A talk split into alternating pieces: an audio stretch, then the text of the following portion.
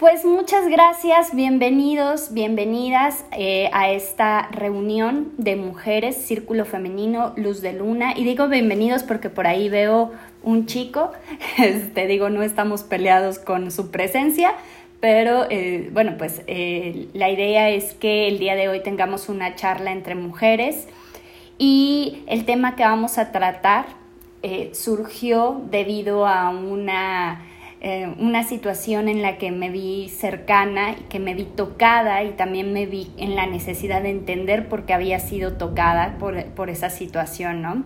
En este proceso de, sanar nuestras heridas, entender por qué ciertos ciertas circunstancias de la, de la, vida social nos llegan a doler como si fuera en nosotros mismos.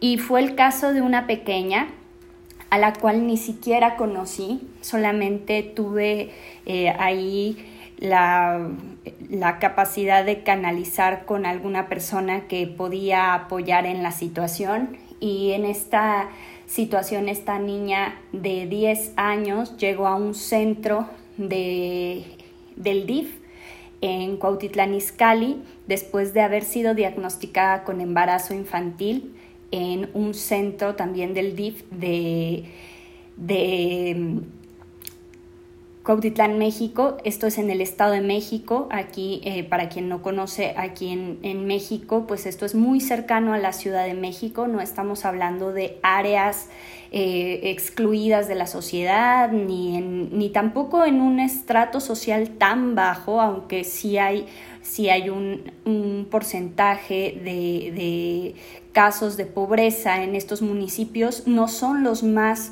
pobres de, esta ciudad y aún así pensando ¿no? que, que tal vez estos casos solamente ocurren en las sierras, en la selva, en el, en el bosque, en lugares apartados, darnos cuenta que en lugares tan cercanos a áreas conurbadas se sigue dando este tipo de situaciones en silencio. Por ahí mi, mi, amiga Ana Romero, que ya una vez nos apoyó con este, una entrevista, me proporcionó el dato desde su WhatsApp. México es el lugar número uno en abuso infantil. Qué aberración que tengamos el primer lugar en algo tan doloroso y tan estigmatizante para el ser humano. ¿Ok? Y bueno, pues precisamente para acompañarnos en el proceso de integrar a esa niña herida que en muchas ocasiones eh, llegó a experimentar eh, algún tipo de abuso sexual durante la infancia, Está con nosotros la, la, doctora Perla Pedraza, Perlita, eh, es amiga personal, pero también es una excelente sexóloga. La verdad es una de las mujeres a las que yo más admiro y que además, pues para mí es muy importante que esté acompañándonos hoy porque su perspectiva nos va a ayudar a comprender cómo estas huellas que dejan los abusos sexuales durante la infancia, pues nos acompañan en nuestra vida. Perlita, bienvenida, muchísimas gracias por estar aquí y ahora en, Círculo Luz de Luna. Muchas gracias a ti, Luz. Eh, me parece que es importante justamente esto que haces, facilitar espacios en donde se nombre, se hable de lo que sucede, pues justamente para detenerlo, lo que no se nombra no, se, no existe, no se visibiliza. Entonces creo que esto es importante como echarle un vistazo. Es, de verdad, em, me parece que yo no estoy para juzgar por qué somos un país con estos niveles de abuso sexual tan altos, em, pero me parece que sí estoy pues para colaborar en lo que me es posible para detenerlo. Claro, y, mira, bueno, esta historia de esta pequeñita que, que al final para actualización del caso fue referida a un, bueno, de entrada se le pidió, al, se localizó a la médico que diagnosticó su caso de embarazo infantil para que ella hiciese la denuncia a las autoridades pertinentes y al hacer la denuncia se sigue de oficio, aunque los padres o los abuelos en este caso no quisiesen la intervención legal. Es una cuestión que al darse parte médico, el médico tiene la obligación legal de ir y eh, hacer la denuncia. Entonces, ahí benditos sean que se logró localizar. La verdad es que sí voy a decirlo muy abierto. No, no sé, una persona muy cercana a mí, porque también no quiero que le vaya a perjudicar, pero una persona muy cercana a mí hizo todo lo posible por localizar a esta doctora y convencerla de hacer la denuncia. Y es increíble desde ahí, Perla, no me vas a dejar mentir, que tengas que convencer a un médico de ejercer su obligación ética. Esa es, esa es la parte que me, me choqueó, ¿sabes? Lo que pasa es que en, ese caso sí, sí es claro que hay una... Em, hay un desconocimiento eh, de la parte legal, porque es una responsabilidad ética, valga, ilegal, em, hacer la denuncia cuando como profesionales de la salud recibimos a una persona que está viviendo abuso sexual. Sí, y, además, y además me, me, me decían eh, que esto es el médico que, que no lo hace, lo que está haciendo es ser cómplice de, este delito. Entonces, fíjate que qué falta de conocimiento. Y ahora voy al punto. En nuestro país, por sistema cultural, por, también por creencias, por incluso, me voy a ir más profundo, pero incluso desde la raíz de la propia colonia, de la propia, eh, del propio sentimiento del mexicano, del, de la humillación, de la violación de sus raíces, me da la sensación que desde ahí viene el que las familias van perpetuando el normalizar y callar este tipo de abusos, porque vienen de la familia, ¿no? Eh, es, en este caso, este, se le llegó a localizar, a entender que podría ser uno de los primos o uno o dos de los tíos los involucrados y la niña fue referida al centro de la raza porque al tener cinco meses de embarazo eh, no pueden proceder de ninguna otra manera y es un embarazo de alto riesgo, entonces es, está en peligro la vida de la niña, ¿no? Porque volvemos al punto, porque tiene 10 años. Y entonces quiero recordar, y digo recordar porque también yo me puse a pensar, ¿por qué yo, por qué me pegó tanto, no? Y la verdad es que sí, puedo reconocer que durante mi infancia viví una sexualización muy, muy temprana por un abuso sexual que ni siquiera vino de parte de un hombre, fue una chica, ¿no? Y entonces hoy me pongo a pensar porque yo lo había visto como algo normal. Les pedimos que entren con el micrófono apagado, por favor, para eh, hacer más fácil nuestra plática. Eh, te decía, y bueno, pues en esta circunstancia dije, ¿por qué, ¿por qué me está pegando tanto, no? Entonces yo me fui a, a luz de pequeñita, en donde la realidad es que esa niña puede sentir placer por, lo, por aquello que está experimentando con esta, eh, pues esta interacción sexual que se está teniendo. Esta niña tiene un cuerpo y al tener un cuerpo, ese cuerpo siente porque tiene cinco sentidos, porque tiene un clítoris, porque tiene todas las funciones de un cuerpo de cualquier ser humano, ¿ok? Pero ¿qué pasa con la con esa niña que se siente culpable por sentir ese placer y que crece experimentando la culpa del sentir placer por el abuso, ¿sabes? Y entonces también en este punto, el, decir que, que esta niña de, 10 años a la, que me hizo referencia a esta situación, fue señalada por su propia abuela como que pues es que ella lo, lo fue a buscar, ella fue la, la que lo, lo, estuvo buscando y ella lo, lo incitó cuando tiene 10 años, ¿ok? E, esa es la, la situación. Entonces, platícame un poquito desde el punto de vista tuyo, que, más bien desde tu punto de vista profesional, ¿cómo es esta situación de erotización del menor y las consecuencias de la culpa en ese menor?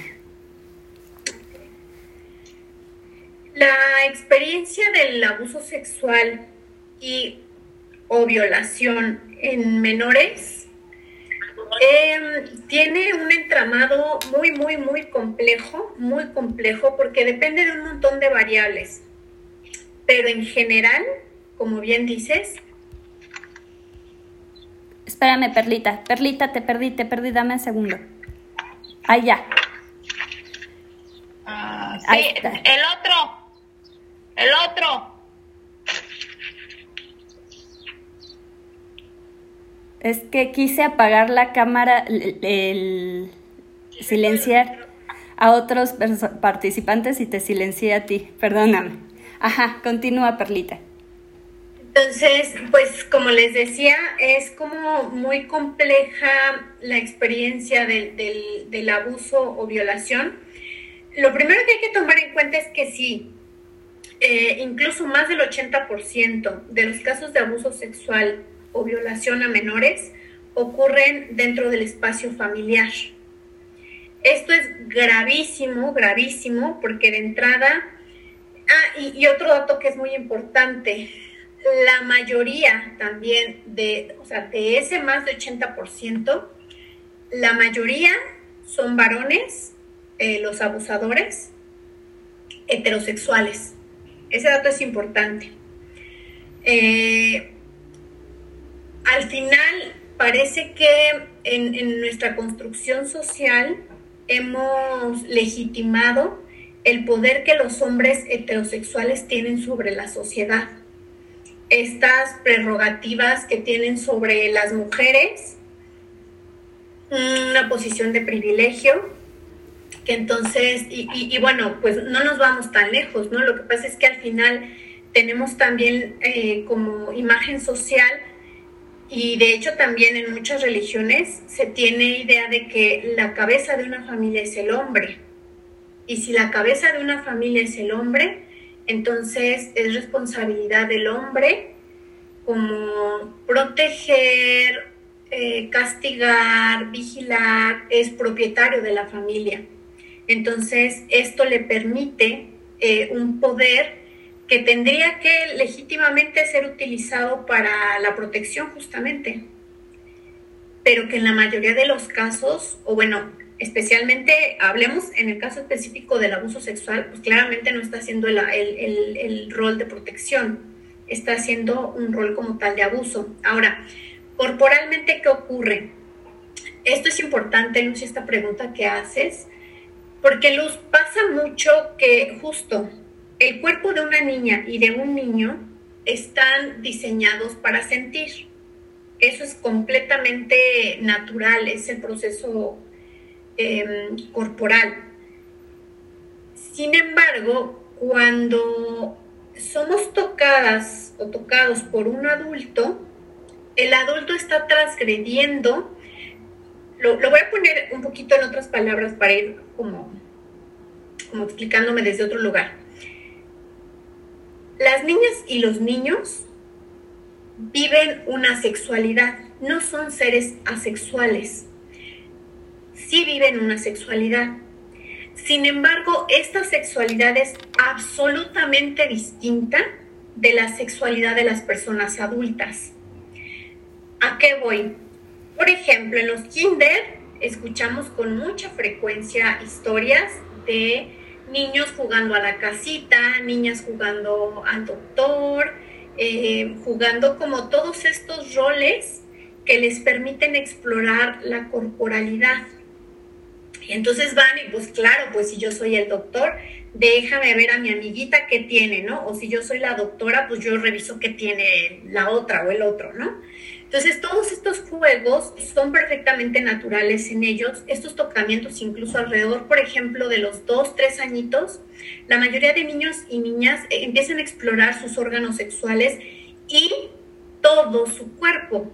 Esto es importante porque ellos no tienen esta centralización en órganos sexuales. Los tocan y por descubrimiento dicen, Sas, aquí se siente bien, pero lo mismito que pueden tocar de pronto aquí, hacerse piojito, ay, eso también se siente bien. O sea, ellos empiezan a descubrir, están en esta exploración de las funcionalidades y, las sensaciones, sobre todo corporales. Entonces, eh, cuando ellos van en este proceso, ellos y ellas van en este proceso natural, entre coetáneos, entre niñas y niños de la misma edad, eso es muy importante, que sean de la misma edad también. Entonces hay un acompañamiento en el descubrir de, estas, em, de estas sexualidades. Entonces van creciendo, van creciendo y hay edades en donde se centran, por ejemplo, ya en roles como más de jugueteo brusco, eh, alrededor, por ejemplo, de los 8 o 9 añitos, como que empiezan a sentir penita de acercarse al otro género. Entonces lo hacen bruscamente, como vamos a jugar cebollitas. La mayoría creo que de aquí jugamos cebollitas. Creo que ya ni existen esos juegos, no sé, habrá otros, ¿no? En donde los tocamientos son bruscos. Es como, sí te toco, pero si estamos jugando, por ejemplo, a las correteadas, te toco, pero te empujo. es duro. Claro. No es suavecito. O sea, es como, pero sigue siendo un, un descubrimiento sexual pero con otras connotaciones también sociales. Entonces, pero van en ese ritmo. ¿Qué pasa cuando una persona adulta entonces toca el cuerpo de un niño o niña? Altera por completo ese proceso natural, porque el adulto, la persona adulta, tiene algo que se llama experiencia, que la sexualidad de una persona adulta de ninguna manera, o sea, desde lo psíquico, lo físico, lo cognitivo es muy importante también, son completamente diferentes. Y entonces desde ese lugar, por supuesto, la persona adulta siempre tendrá otros referentes em, vivenciales respecto a la sexualidad. Y entonces cuando viene y toca, en este caso lo voy a poner en femenino, no porque no, porque no exista el abuso sexual a niños, eh, sino porque las estadísticas están referidas de una manera exponencial. Sí, hacia las niñas mujeres. Entonces lo voy a poner en femenino. Em, entonces la, la niña en, este, en esta situación se queda como en un limbo porque cuando un adulto toca el cuerpo de una niña, entonces la niña pierde contexto para jugar con coetáneos. Sus compañeritos del kinder van a decir, o sea, se siente algo raro, como, o, de la primaria, por decirlo de alguna manera, ¿no? La etapa que esté. Es como los juegos que la niña va a querer llevar que son los juegos, eh, estos que le hacen ver como juegos, no son juegos, que es las experiencias eróticas y sexuales que le, que le practica el abusador, entonces los lleva en una sexualidad, digamos, alterada a, las, a la escuelita.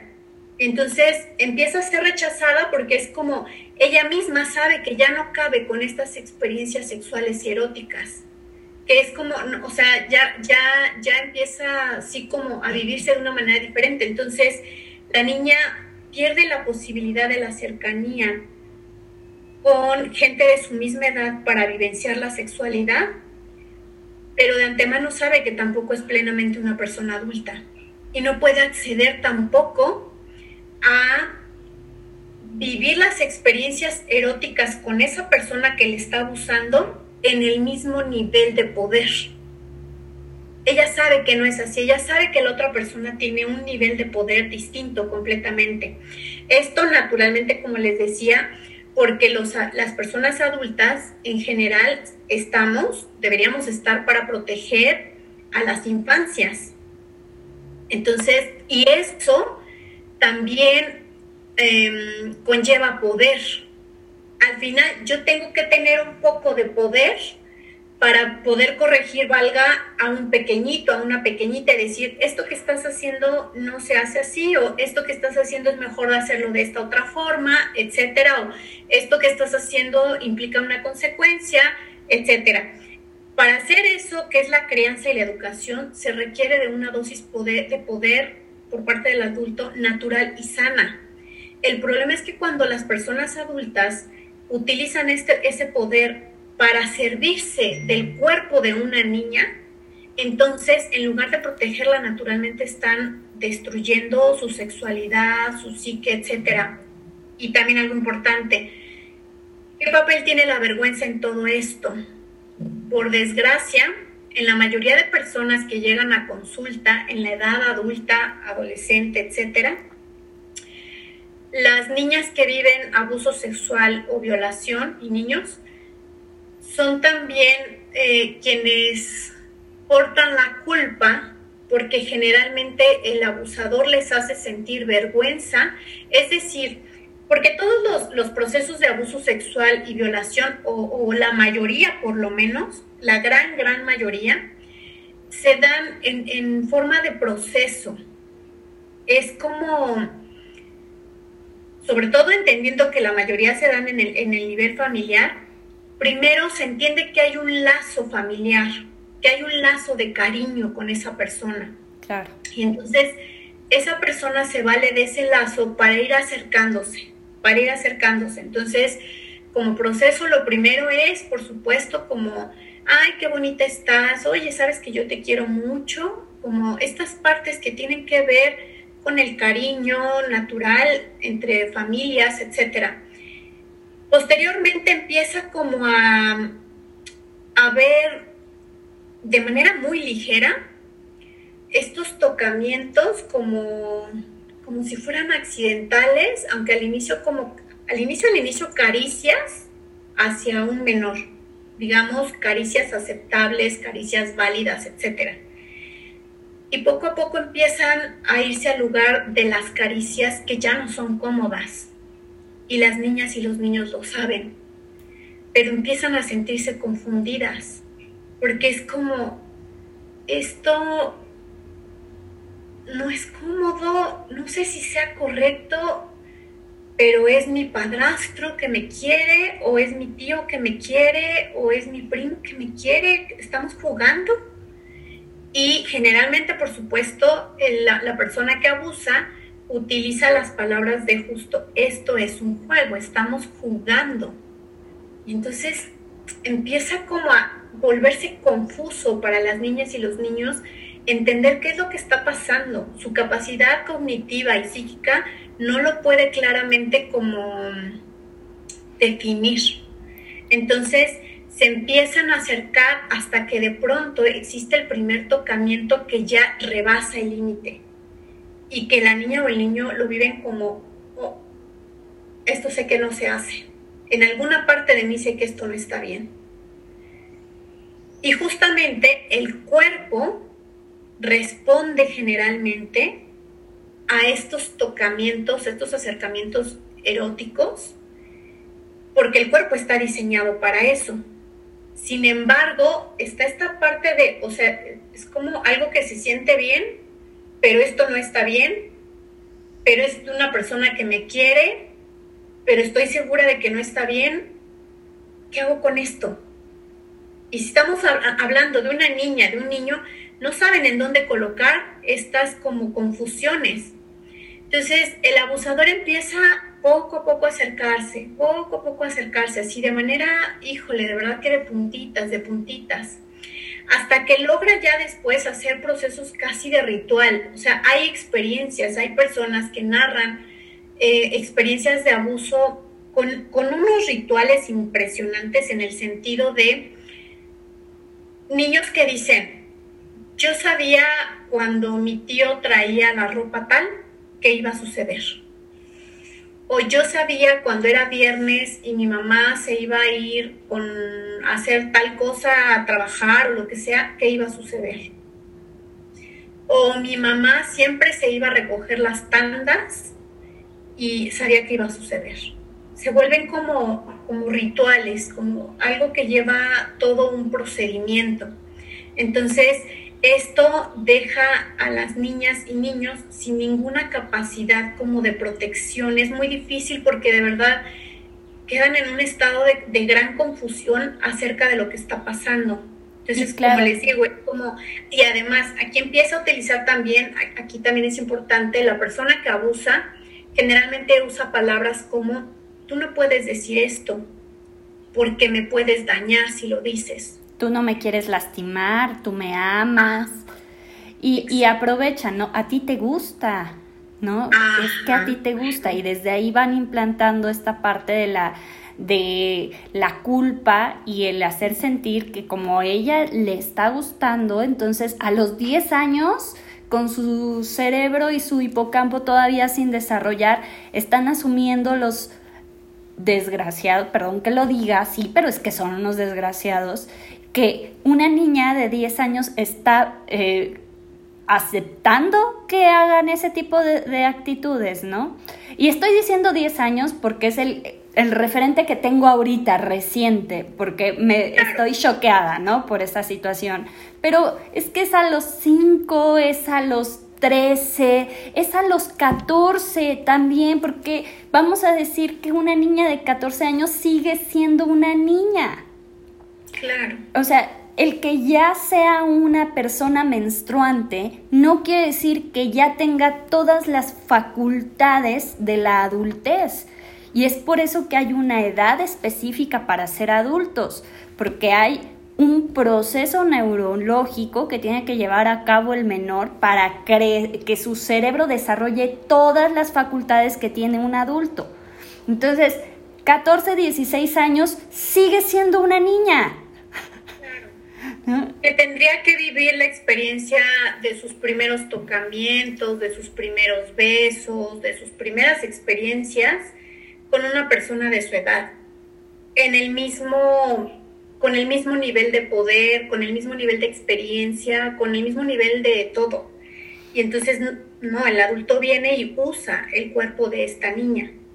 Entonces, y claro, a través de estos mensajes que, platicábamos, al final es como logra instalar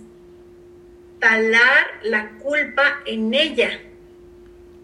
Es que esto te gusta, es que tú eres una, porque empieza, claro, cuando ya va más avanzado en el proceso, empieza a usar palabras como es que eres sucia, porque esto te gusta. Empieza a situar el abusador, la vergüenza la coloca completamente en las manos de la niña. Y claro. y es que tú eres una puta. Y también se los dicen, es que tú eres una puta porque te encanta, ¿no? Claro. Y entonces, ¿cómo? Ahora vamos al tema que nos compete. ¿Cómo crece esta niña? Esta niña que fue herida de esta manera, que hay un, una forma de entender su sexualidad que ya, ya está siendo alterada al proceso normal de, de cualquier menor cómo es que esta niña va creciendo y cómo se convierte en la mujer adulta que hoy permite este tipo de abusos, porque ese es mi punto, ¿no? O sea, como ya lo viviste en el pasado y ahora tú perpetúas esta situación de violencia permitiendo que siga ocurriendo en tu sobrina, en tu nieta, en ti misma, en... Vaya, vamos a ese punto.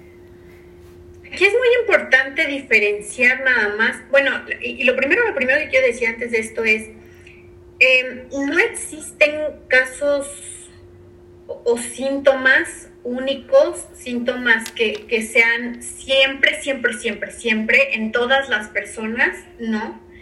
existen, claro, desde, desde los estudios, mm, pautas que se van mirando, conductas que se, que se observan en diferentes mujeres después de la vivencia del abuso. eh, o la violación, y en hombres también. Y aquí solamente sí hay que distinguir entre dos posibilidades, porque existen dos perfiles básicamente del abusador o la abusadora. Uno de los perfiles es la persona que adora a los niños, o sea, tiene ángel con los niños y niñas, o sea, es como el tío tan cariñoso, tan... Eh, es un hombre, es más como casi afeminado, eh, como tan tierno, tan, se percibe así, como con mucha ternura, em, sí, con, con unas características muy suaves. Ese es un perfil del abusador. Y otro perfil es si este hombre empoderado, este hombre violento, eh, que básicamente toma por la fuerza, eh, incluso la mayoría de ellos se brincan todos estos, este proceso de, de te toco primero con cariño y tal, llegan directamente al, al, a la agresión, a la violencia, a tomar por la fuerza. Entonces, ¿por qué es importante diferenciarlo? Porque en general para las mujeres las consecuencias psicológicas son distintas dependiendo del abusador. Para el tipo de abusador que es violento, que es agresivo, generalmente en la niña queda la vivencia de soy un objeto, fui tratada como un objeto en mi sexualidad, entonces soy un objeto, no merezco. Em, solo obtuve o conocí el mundo de la sexualidad como una agresión. Entonces van iniciando con conductas que son autocastigadoras son lacerantes para sí mismas, desconfían en general de los hombres, eh, sin embargo se relacionan con ellos de manera compulsiva a través de la sexualidad, repito, como una forma igual de castigarse, de vivir de manera violenta la sexualidad. En general ese es como el panorama, como les digo, siempre hay exclusiones y siempre hay otras posibilidades. Eh, perdón que te interrumpa ahí, Perlita. Ah, en alguna ocasión leí al doctor Calixto, Eduardo Calixto, sobre que hay canales neuronales que se crean en cuanto a como que relacionan sexo, sexo violencia y este, eh, este tipo de pensamiento y entonces es como que se crea un caminito instantáneo a nivel neuronal en el que siempre voy a reproducir la sexualidad de la misma forma. Exactamente. Es, sí, queda como programado el cuerpo a eso. Exacto.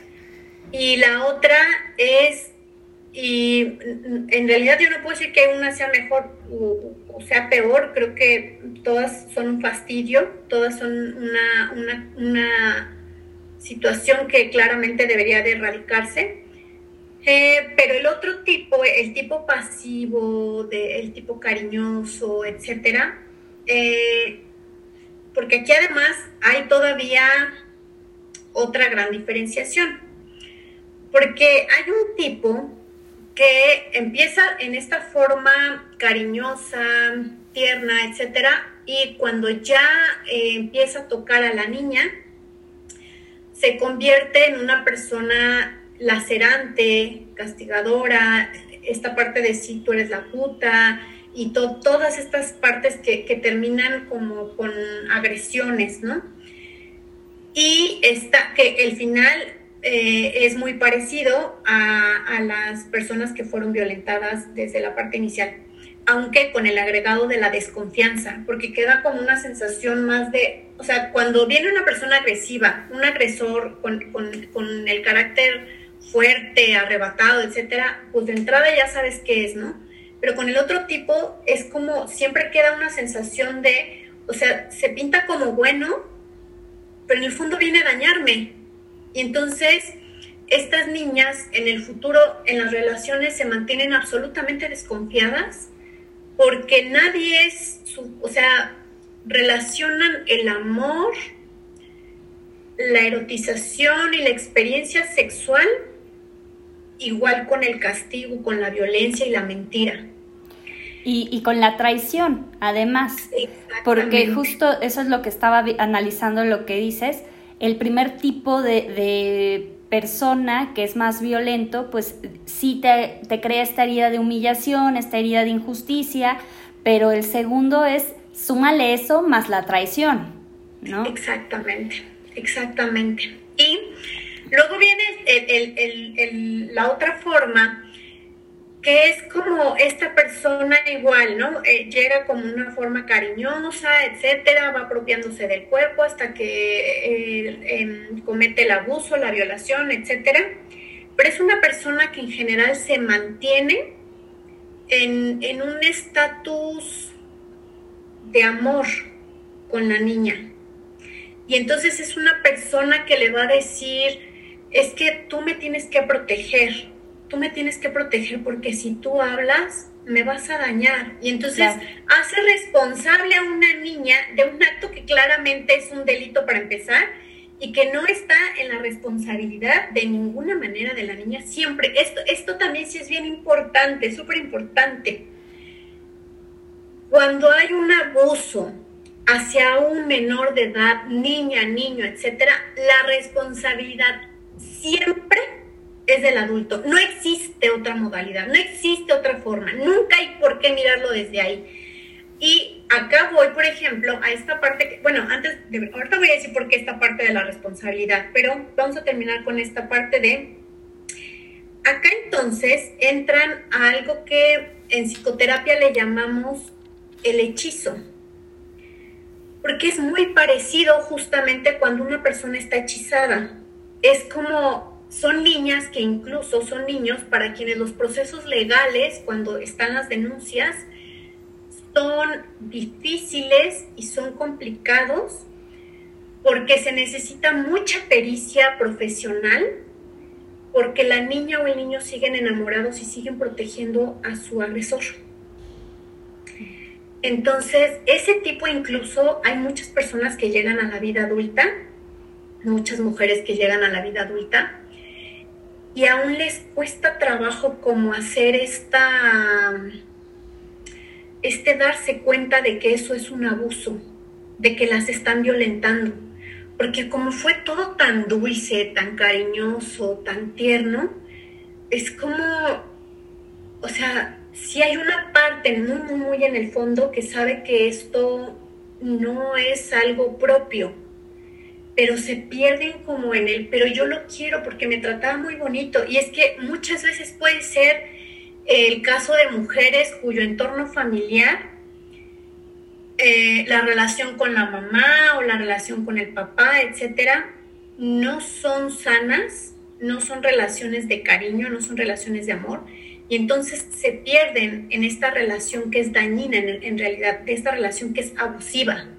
Claro. Entonces, en este tipo es más complejo, por ejemplo, el proceso de terapia, porque claro, primero hay que sacar a la niña o al niño del hechizo.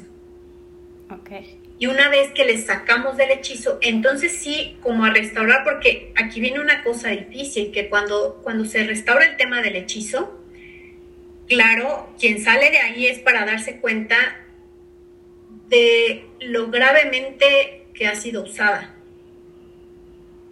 que ha sido violentada. Y ese proceso también va a doler. Claro. Entonces es de verdad terrible cuando un abusador, una persona que abusa del cuerpo de una niña, de un niño, porque no saben el nivel de daño todo lo que trastoca cognitivamente, corporalmente, etcétera. O sea, es terrible. Y a la otra que, que preguntabas, Luz, de qué pasa que estas niñas crecen y después perpetúan estos, em, y, y bueno, no solo las niñas en realidad, porque estos son como como lealtades familiares, en donde en realidad cada persona cumple un rol, cumple una función dentro de, este circo de repetir el abuso. Claro. Y, em, por ejemplo, eh, mujeres, madres, eh, no voy a estigmatizar a las madres, solo voy a hablar del caso de las madres y después de los padres las madres, por ejemplo, en, muchos casos es justamente como no veo, no escucho, aquí no está pasando eso. Claro, las madres y las abuelas, ¿no? Quien cumpla esa función femenina en, en porque está el otro, la otra situación de esta abuela que le, es que le vas a arruinar la vida. ¿A quién? A, a, él, a él. No, no están pensando en la niña afectada, porque a ella, pues por puta se lo buscó, ¿no? Ese es lo que, el pensamiento de este tipo de personas. Y después es, le vas a arruinar la vida a él, pobre. No se merece que le hagas esto. Porque además, muchos de los casos, no fue el caso de esta niña, pero lo llegué a pensar, ¿por qué caramba no quiere denunciar la abuela? O sea, ¿en, qué, ¿en qué cabeza cabe? Dije, ¿acaso será que sabe quién es el abusador y hay un beneficio que tiene? ya sea que le dé dinero, que sea quien la mantenga, y entonces al denunciar va a perder ese beneficio y prefiere que se muera la nieta o prefiere que haya un nieto, hijo del sobrino, del primo, del hermano, a tener que aguantar el, no tener los beneficios que tiene eh, por esta persona. Y eso hablando de beneficios económicos, pero en los sistemas familiares, familiares los también pasa que la mamá mira cuando, cuando por fin, bueno, y digo cuando por fin, híjole, no voy a decir, porque creo que e, esto sería muy, muy atrevido de mi parte, pero no voy a decir, no puedo decir que todas las mamás saben cuando están abusando, violando de sus hijas. Pero sí puedo decir que casi todas sí y que cuesta trabajo em, querer mirar, pasa, valga la comparación, un poco como cuando la pareja es infiel. En realidad lo sabes, pero en una parte de ti inconsciente o consciente no quieres saber. Entonces pasa lo mismo acá. Muchas veces porque sabes que saber implica un movimiento. A veces. Porque a veces saber no implica ningún movimiento, por desgracia. Entonces, pero estas mamás sí de pronto cuando saben, entonces es como, híjole, no. Pero es que si yo hablo, voy a romper con la familia. Yo no puedo hacerle esto a la familia. Entonces, creo que al final avientan a la hija como salvadora de la relación familiar.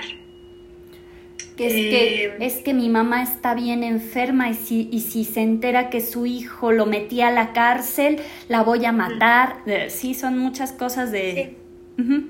Y entonces estas niñas tienen un doble rol en el sistema familiar en donde uno de sus roles es el privilegio de ser la salvadora de la familia. Y otro de sus roles, claro, es ser la persona abusada, ser la persona violentada de la familia. Entonces, desde ese lugar y desde estos dos roles, a veces es como muchas, no solo mamás, mamás, tías, tíos, eh, personas, etcétera, hacen este pacto de silencio para preservar la familia, para no destruir la familia, porque la familia es lo más importante. Entonces, eh, también, y, no es de verdad que, lo estén diciendo de una manera que ni se la creen, es que sí se la creen, creen que, se vale para, porque además tenemos estos ancestrales em, heredados, pensamientos, creencias de la familia es lo que te hace valer socialmente. Y qué feo se va a ver que, en el apellido familiar se manche el nombre con un, con un tema tan delicado como un abuso sexual o una violación.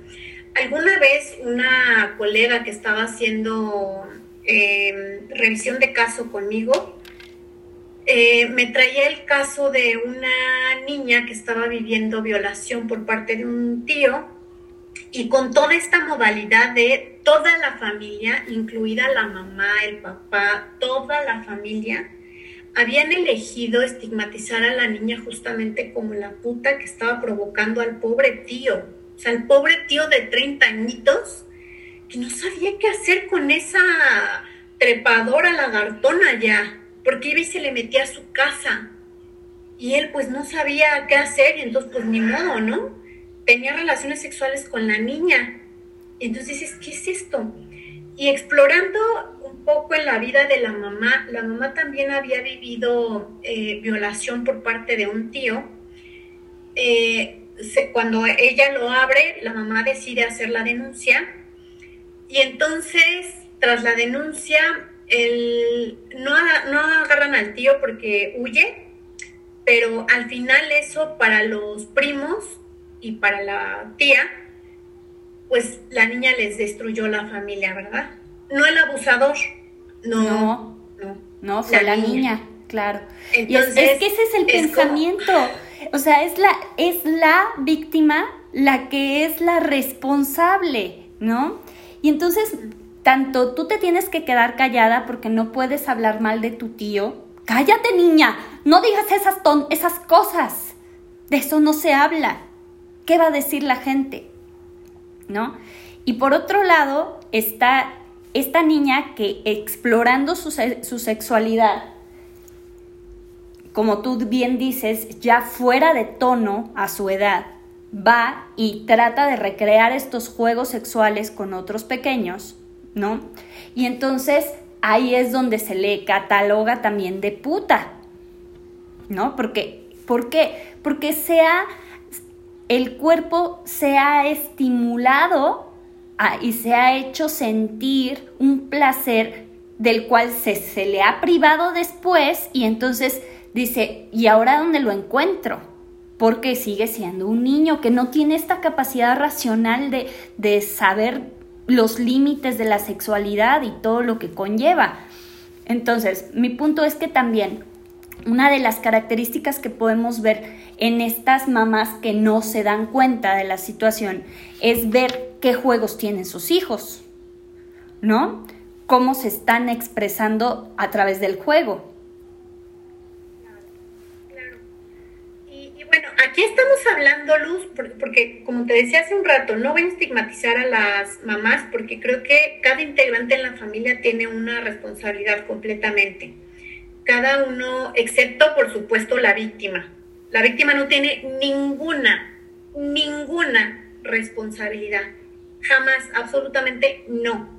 ¿Por qué no tiene ninguna responsabilidad? Sencillamente porque es responsabilidad de los adultos cuidar de los niños. Fin porque no importa si viene un familiar mío, niño o niña, en desnudez y, pidiéndome que la toque o que lo toque, si yo soy la persona adulta, naturalmente lo primero que voy a hacer es taparle, abrazarle y preguntarle, ¿dónde está viviendo esto? ¿Dónde aprendió esto?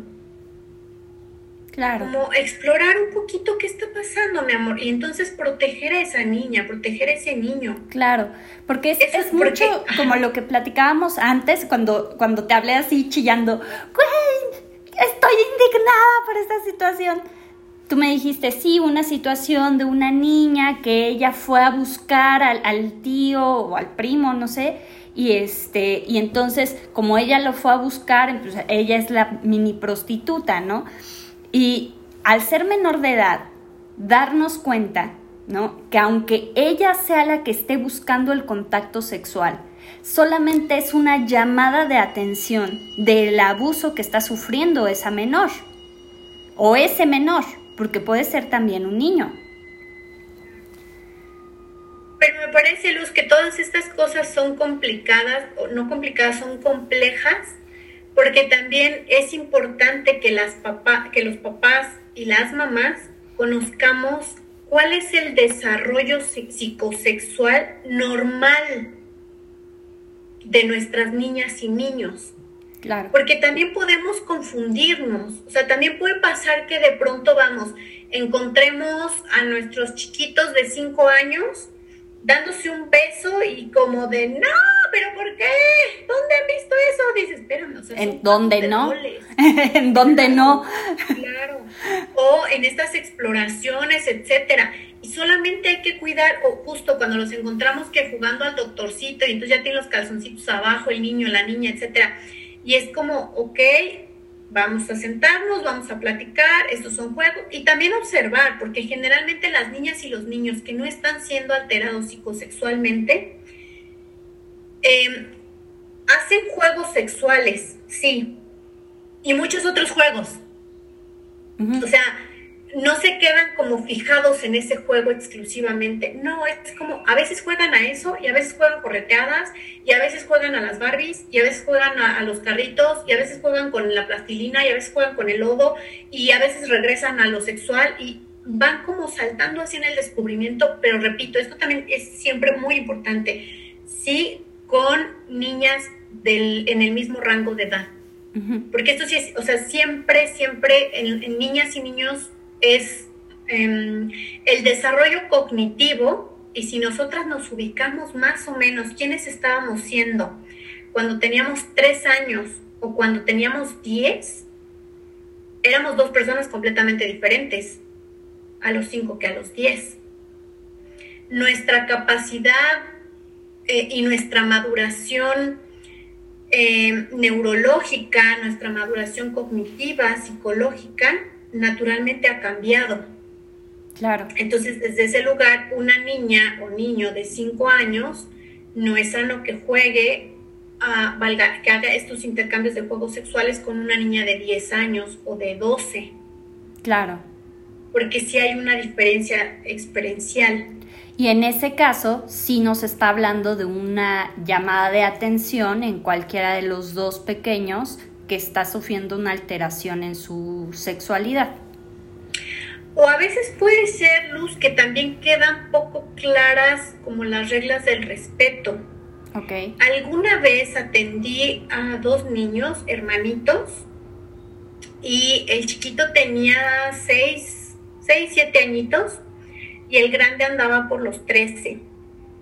Y entonces tenían juegos sexuales pero ya en la terapia, en el proceso terapéutico con, el niño más grande, él en realidad no vivió ningún abuso sexual, ninguna violación, una alteración sexual, nada. Simplemente a él le pareció, le pareció pertinente que podía jugar con su hermanito tantos años menor a juegos sexuales. Y entonces solo fue como clarificarle, mi amor, estas son las conductas sanas, normales, sexuales para tu edad y estas son las conductas sanas, normales para tu hermanito. Sin embargo, si tú tocas a tu hermanito, es algo que puede dañar a tu hermanito. Entonces, como en, en palabras, porque claro, o sea, ya la familia lo traía de, es que es un violador y dices, espera, espera, un niño de 13 años, calma, calma, ¿no? Claro. con las palabras. Sí. Entonces solo vamos a ajustar y a ubicar desde qué lugar al niño se le ocurrió de divertido. Y claro, dices, pues es que ellos como hermanitos hacían juegos de muchas otras naturalezas. Claro. para él fue fácil decir, pues también la sexual, pero no, por eso hay que hablar con los hijos, hay que explicarles qué se vale y qué no se vale en sexualidad. Ok, bueno, pues ya para cerrar, porque se nos está yendo el tiempo, no sé si alguien de los que esté en el, en el grupo el día de hoy tenga alguna pregunta para Perla. En el chat puede hacer la pregunta que desee. Si no quiere abrir el micrófono y hacerlo eh, con su propia voz, porque eh, este, este curso, esta eh, entrevista, perdón, está siendo grabada y será subida a redes sociales. Entonces, si no quieres que aparezca tu nombre, lo que sea, pones este en el chat y nosotros hacemos llegar la pregunta a Perla para que la responda. ¿Ok?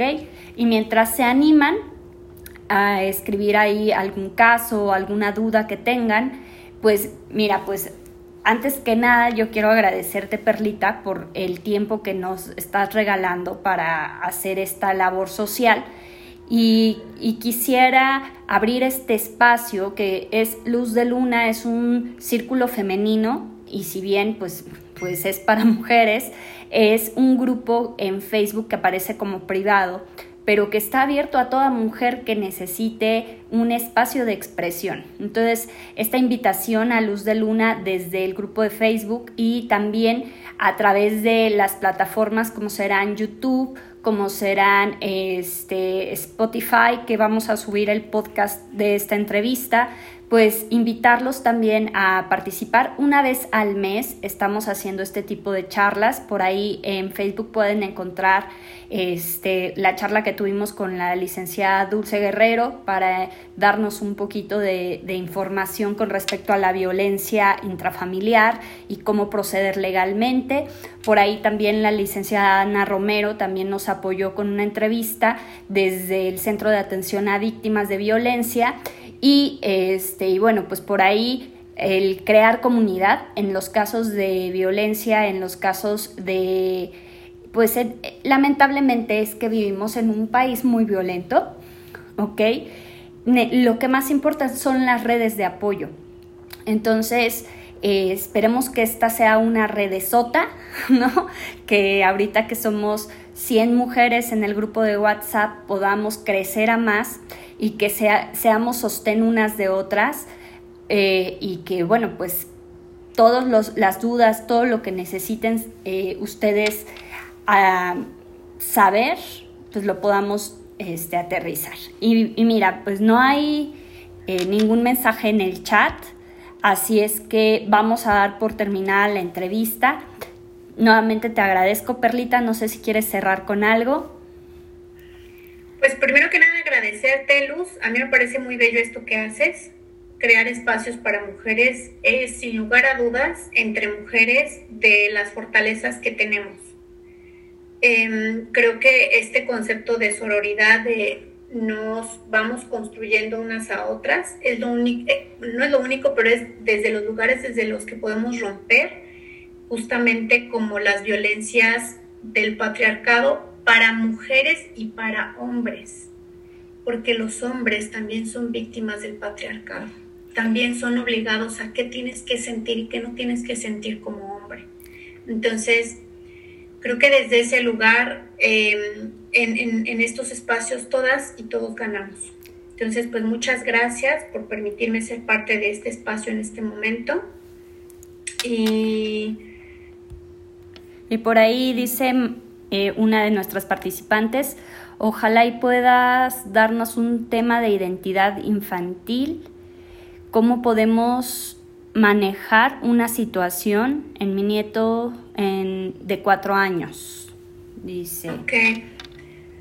Em, en esta parte em, me hace falta un poquito más de información, pero trataré de contestar con esto que tengo, ¿vale? Eh, supongo que Ah, se comporta con tendencia. Se comporta con tendencia. Ya, ok, ok.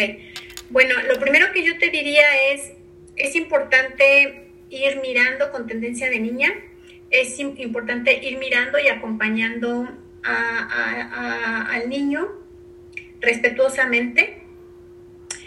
Em, a veces, y esto es muy importante, em, en la sociedad tenemos las conductas como especificadas para niñas y para niños de maneras muy rígidas. Y a veces las niñas y los niños vienen como con personalidades más flexibilizadas. Entonces, para, lo voy a poner desde este lugar, a lo mejor para un niño de pronto puede ser como muy natural jugar con una muñeca em, o si, si ven a mami maquillarse, eh, pues de pronto eh, querer usar el labial, etcétera. Em, ok.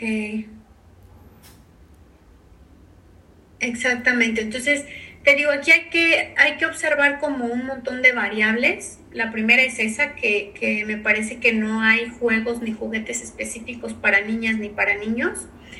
Y lo siguiente, claro, es si esta situación em, se alarga mientras va creciendo, si esto se va haciendo muy intenso, pero especialmente, y esto es como, como muy importante, si en algún momento el, el niño refiere que se siente que es una niña, que esto sí es diferente de, o sea, eh, si yo soy, eh, tengo un niño y juega con muñecas y juega eh, con mis maquillajes, eso es esperable, eso puede suceder. O si tengo una niña que le gustan los balones, trepar árboles, los carritos, etcétera, eso también puede suceder. O sea, sencillamente pues hay preferencias de juegos y listo.